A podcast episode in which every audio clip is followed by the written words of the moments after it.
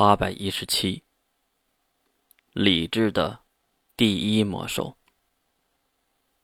规则和理智的代表，血色和杀戮的天使。随着能力波动的爆发，还有月那最后一声的吼叫，那个消失不知道多少年的人类噩梦再次的降临。拥有红色大眼睛的小女孩。那个旧日的西瓜头已经长成了拖地的长发，当然也少不了它标志性的红色触手。那一条条在空中来回扭曲的触手上，还长满了黄色的大眼睛。花园中所有的人，包括听说过但没有见过他的星不在，都被震慑住了，并不是因为能力波动。也不是因为女孩恐怖的触手，而是那刻在人类基因中的信息，人类本能的对眼前的生物的恐惧。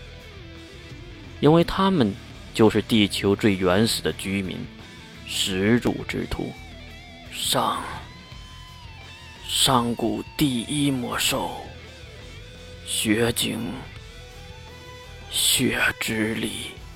星不在下意识的。说出了眼前生物的名讳，一旁的好大儿白天当然也对这个富有神话色彩的家伙有了见解。不管是书本中，还是长辈的教导中，朋友的调侃中，孩子的传唱中，都有他们的一席之位。呃，老爹，魔兽不是传说中的生物吗？毕竟眼前的怪物只有触手。主体还是可爱的女孩子样子，白天多少还是有点怀疑的。其实这样想也是对的，毕竟白天被洗脑过，他是不记得十大魔兽存在过的历史，而星不在不同，他清晰的记得人类被魔兽支配的日子。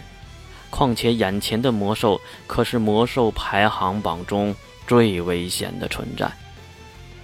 别。别激怒他，他太危险了。星不在，还在幻想可以控制住局面。可是当月让秦老下城的时候，整个事件的走向已经有了结局。就看到站了很久的雪景转动了一下眼睛，那个奇怪的角度也是人类做不出来的。然后就是扭动上半身和脑袋，突然在一个奇怪的角度。停了下来，就这样一动不动好久，仿佛是在思考着什么，好像是被眼前的景象吓到了。小月，随着血井的一声嘟囔，他的身体也恢复到正常状态。他带着不可思议的表情看向自己孱弱的双手，这说明他刚才确实是被现在的情况有些不了解。老爹，他动了。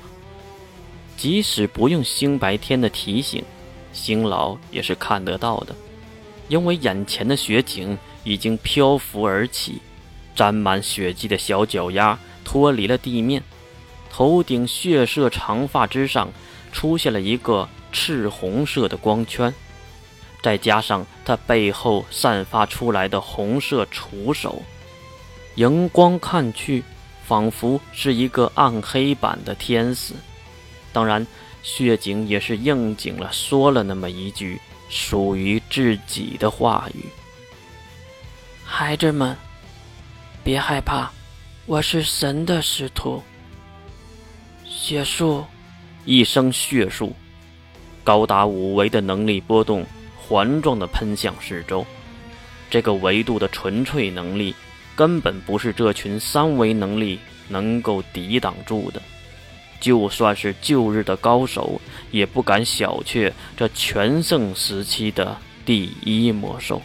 理所应当的，接触到能力波动的人都瞬间瓦解，化为了原子态，变成他们最初的样子。但是由于能量扩散的很慢，并不是一下子就杀光了周围的人。他们还是反应了过来，但是在场的人除了星不在，哪有几个人见过这样的架势？就算是听也没听过，想象都想象不出来。然后就有了以下的场景：蠢萌的人端着枪对着血井射击，腿脚慢的人已经成为了大自然的一部分。那些聪明的人早早就开始了逃跑，离开这个死亡的花园。爹，被吓得一屁股坐在地面上的星白天，并没有被杀掉，即使非常的靠近血井，很明显是血井有意而为之的。当然，星不在也活着，看着花园中的人死的死，跑的跑，血井也是重新将目光。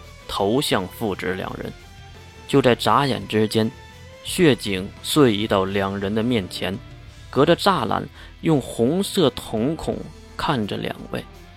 白天瞬间就失去了理智，双手在脸上不停地揉搓，还大声地喊着什么，叫着什么。此时的老父亲心不在，也无法动弹，无法去阻止。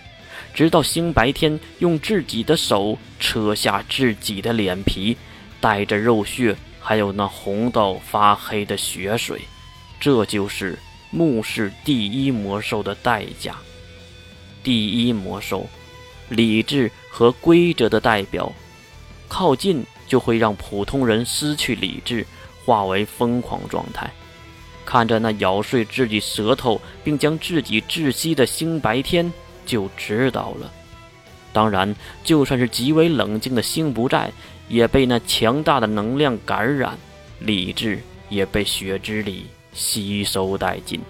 他苍老的脸上浮现出扭曲的微笑，即使再努力的控制，因为无法抵御那大脑中生物最原始的动荡。没想到，血井此时竟然又开口，而是一句询问。小月要找的艾丽森在哪里？袭击小月的人是谁？刚才还能抵御的星老，被雪景这一句话就破了防，一下子失去了所有的理智，眼睛在眼眶中来回的滚动，七窍也开始流血，嘴巴不停的张合，然后在喉咙中挤出了血井。想要的答案。听到答案，血井瞬间变化上身，细胞呈几何类增长，化为了一个非常大的怪物。它张开满是黄色牙齿的深渊巨口，一口就咬掉了还在狂笑不止的星不在的上半身，然后咀嚼了几下，又吐了出去。看上去味道不是很好。气得小雪景一头撞向眼前的栅栏和两位星家父子的尸体。当血景再次抬头的时候，已经变回了小女孩的模样，并吐槽了一句：“真他妈的难吃。”然后大步流星地走向花园的大门口。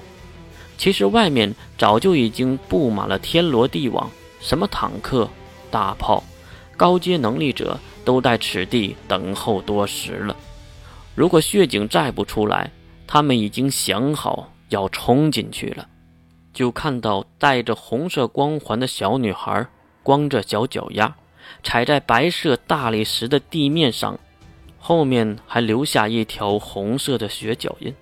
当然，这些都没人去注意。因为血井的背后可有不少条扭来扭去的红色触手。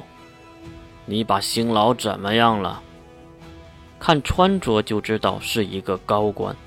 他扯着嗓子高亢地喊着。可是血井那心思没在这里，还继续地走向包围圈。有些面子过不去的高管看了看身边的能力者，快点解决。我可没有时间写这种报告。